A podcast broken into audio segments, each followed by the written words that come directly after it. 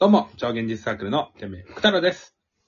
花です。綾波です。よろしくお願いします。よろしくお願いします。語り会で、ちょっと僕も、えー、花さんも喋りすぎてしまった感があるので、ちょっとね綾波さんにね、話を聞きたいなと思っておりうん、ま本当に。す。ちょっとぜひぜひ、そうですね、ちょっと、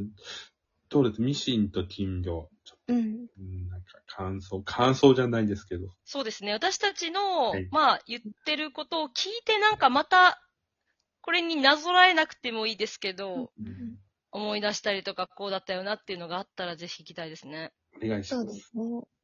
いや、まずお二人の聞いて、あの、なんて素晴らしい企画なんだと思って。やーよかった。いや、これ、あれですね。あの、おすすめしたもの読んでもらえるって、これ以上最高なことないなと思って。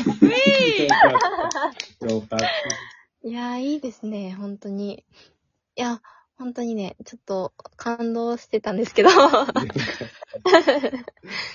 もうそうですね。まず、その、まあ、これ、あの、一回、第2回ぐらい目の時にも言ったんですけど、結構薄めの本ではあるんですけど、結構の読み応えだったなって多分お二人とも思ったと思うんですよ。で、まあそれが、あの、お二人とも言ってた、その自分、それぞれの、これ読んでる方の人生とかによって、読み方とか感じ方はもちろん変わるし、その、読んでよかったと思うのか、け？って思うのか、うんうんっていうのはやっぱ違うと思うんですけど、その、主人公の筧さんがまず持って、その認知症を患っているっていうところが前提としてあるじゃないですか。うんそうですね。で、この疾患のことを、どれだけ世の中の人がどういうふうに捉えてるのかなってとこが、あちょっと私は、あの、まあ、学生なんですけど、ちょっと看護をかじってる身としては、うんうん考えたなってとこあってー、はあ。うんまあ、認知症っていう、うん、診断がされたとかされないとかに限らず、うんその、記憶障害だったりとかって、絶対に老化につれてあるものだと思うんですけど、うんうんそれに対して、その、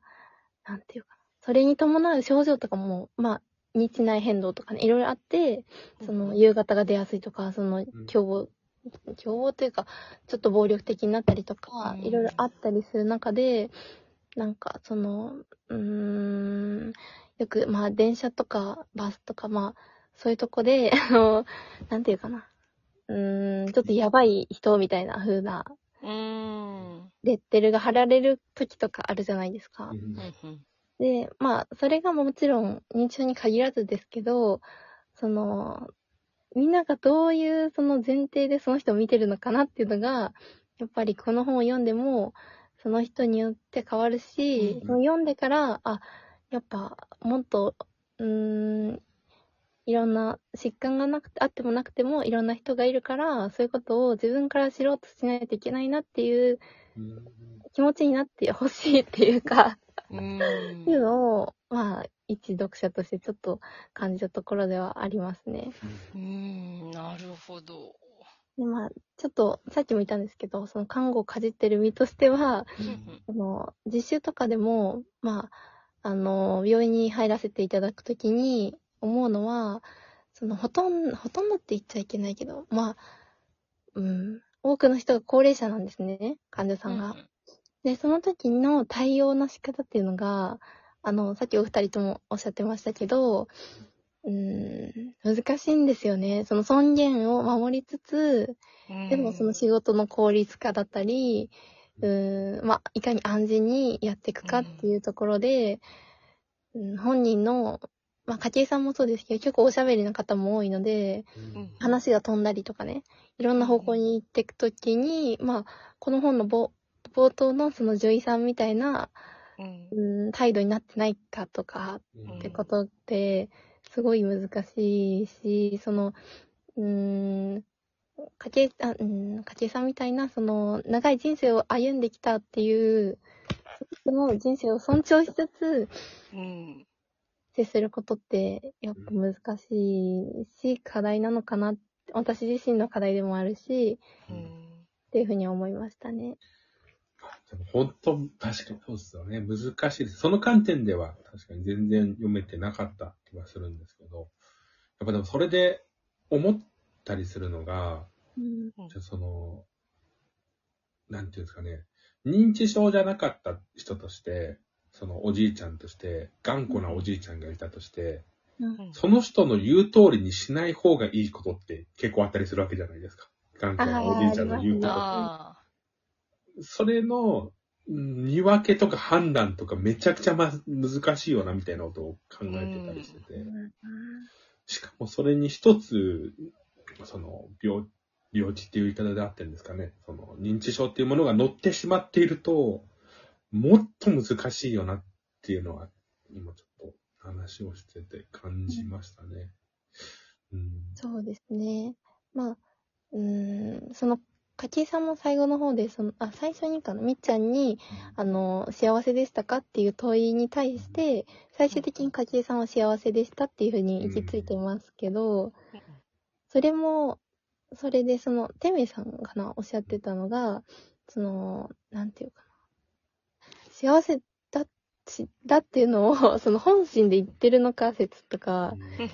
ちょっといろいろあると思うんですけど、うんお二人は筧さんは幸せだったっていうのは、その、どういうふうに捉えましたか？僕は、うーん、まあ難しいですけど、うん最終的には、筧さんにとって幸せだったんだなっていうのは思いますね、筧さんの人生は。うんうんうんうん。ももしかしたらその、えっと、細かく見たらあるのかもしれません。その、自分の人生を幸せってくくらないと耐えられないとか、もしかしたらあるかもしれないんですけど、そういうのも全部ひっくるめた上で、でも幸せって言える本人がいる以上、うんやっぱ心から幸せだったんだな、みたいなことは思ったりします。うん難しい。うん。なるほど。僕らの目線で、あなたの人生不幸だよみたいなことは決めれないので、うんこの人にとって幸せかどうかっていうのはめちゃくちゃ大切にするべきだと思うので、うんやっぱ僕から見ても本人が幸せって言ってるんだったら幸せなんじゃないかなって思ったりしますなるほど。うん、私も、そうですね。幸せだったと、思え、思えたというか、ね。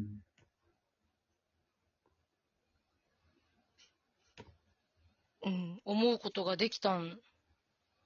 だろうなって、まさに天明さんが言ったように、いいとか悪いとかも幸せも含めて、なんか外野が言うのはすごい簡単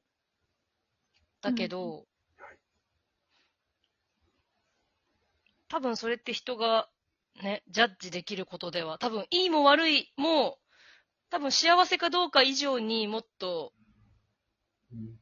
ジャッジしやすいことだと思うんですけど、うん例えば、ミノルは悪いとかう、ん筧さんはいいとか、なんかそういうふうに、なんかそれも含めて、本当は多分、なんか、人間の世界で便宜上しているけど、うんその人の、なんか、視点から見ることは誰にも不可能だから、決めることはできないんだろうなと思いながら、私はまあ、筧さんが、私は筧さんが幸せだったって、自分で言い切ってやろうっていうふうに言ったのが、読めてよかったなと思いましたね。うんううんんそうですね。あと、なんだっけな。そう、最後の終わり方というか、うんその、結局、筧さんは玄関で倒れたまま多分亡くなったのかなっていううん終わり方だと私は捉えたんですけど、うんうんなんかそれも、まあ、うーん、なんていうか、言ってしまえば孤独死なわけじゃないですか。うんうんうん、最後の最後に、その、うん、なんていうかな。はっきりハッピーエンドとか、バッドエンドとかっていう風な区切りがついてないのも、こう日常で起こり、起こり得るというか、よく起こっているような終わり方というか、人生の。そして、自分たちがこう、読んでる方が、そういう風に捉えられるようになってほしいっていううん作者の意思があったのかなっていうふうには思いますね。うん。やっぱそうですね、最後の終わり方で言うと、最後のその、まあ、がっつり言っちゃいますけど、最後のセリフが、え、セリフじゃないか、えー言葉が、今は秋だっていうことで、うん締めくくられてるあれだと思うんですけど、やっぱりその、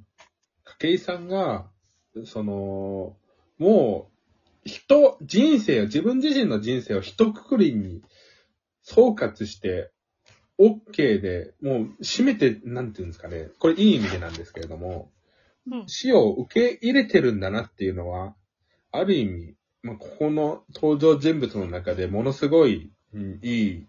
その、最後の死に方だったんじゃないかなって思ったりしますね。他の人たちが苦しんで死んだりとか、あるかもしれない。あ、あったりする中で。でも、筧さんは、もうその、自分が死ぬ時にアクセクせずに、あ、秋だな、ぐらいな感覚で迎えてるんだなっていうのは、うーん、すごい、すごい、まあ、達観し、なんかすごいことだな、すごい、すごいことなんだなっていうのは思いましたね。逆に、この感覚は影井さんの人生を、いろんな人生を踏ん、経験を踏んでないと、得れなかったのかなと思ったりもします。うんうん。めちゃくちゃ喋り切っちゃいましたけど。ごめんね。とりあえずいや、本当に、本当に読んでよかった本でした。そうですね。ちょっとまた、喋りきらなかったら、またどこかの機会、喋るかもしれませんので、よ いいですね。ろしくお願いします。えいや、ありがとうございました。綾波さんで、えー紹介してくれたのが、ミシンと近所、長井美美さんでした。ありがとうございました。